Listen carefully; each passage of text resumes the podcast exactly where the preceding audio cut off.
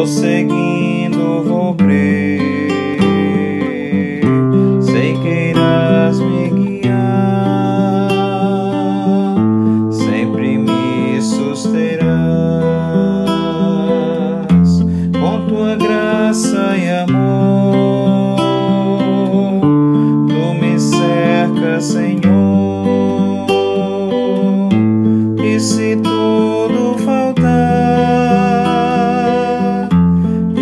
Me lembrará. Nada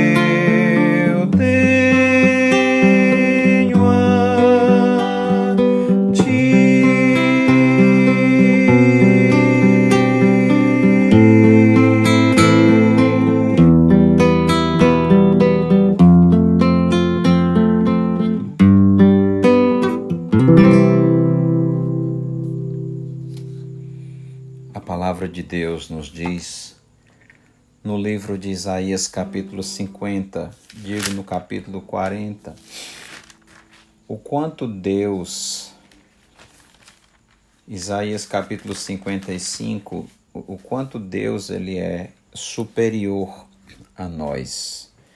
Versículo 8: Porque os meus pensamentos não são os vossos pensamentos, nem os meus caminhos, os vossos caminhos, diz o Senhor. Porque assim como os céus são mais altos do que a terra, assim são os meus caminhos mais altos do que os vossos caminhos, e os meus pensamentos mais altos do que os vossos pensamentos. Deus, ele está acima da criação. Não temos como entender tudo sobre Deus, porque ele é o Senhor que deu origem a todas as coisas. É por isso que às vezes as crianças também não entendem. E elas perguntam: como foi que Deus nasceu? como ele se originou, porque Deus não tem começo e nem fim. Jesus é chamado em Isaías de o Pai da eternidade, aquele que não tem como designar a sua origem e nem o seu fim, porque ele não é limitado pelo tempo e não pode ser limitado por nada ou ninguém.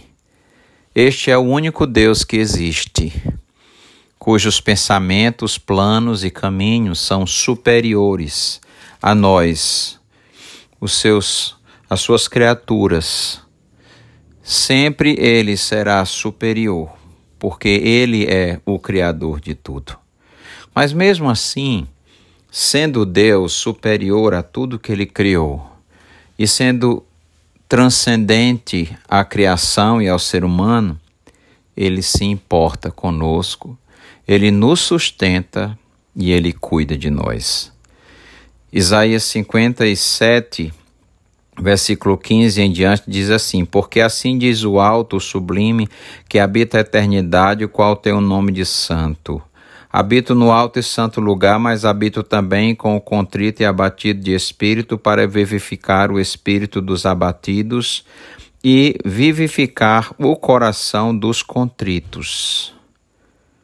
Deus, Ele é quem habita com aquele que está sofrendo, o abatido de espírito, cuja alma está sofrendo Deus conhece nossas dores, Ele sabe das suas dificuldades, Ele sabe da sua tristeza, Ele sabe do que você tem passado, Ele conhece tudo sobre você. E mesmo sendo Ele superior a nós, cujos caminhos não são iguais aos nossos, não precisando da nossa ajuda, da nossa fé, do nosso louvor, Ele se inclina para nós e ele cuida e habita com aquele que está abatido de espírito, para lhe dar vida, para vivificar o coração abatido. Por isso, alma aflita, coração abatido, lembre-se, Deus está contigo. Apenas clame ao Senhor e peça que Ele lhe ajude, porque Deus não desampara os seus filhos, ele não desampara o justo. Ele susterá, ele cuidará de cada um dos seus filhos. Amém. Oremos. Senhor nosso Deus, obrigado, Pai, porque o Senhor cuida de nós, o Senhor nos sustenta.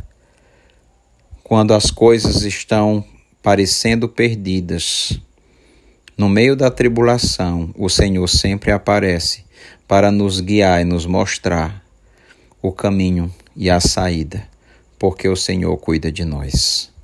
Ajuda-nos, ó Deus, neste dia a glorificar o teu nome. Nos conduz pelos caminhos da justiça e nos guarda de todo mal. Em nome de Jesus. Amém.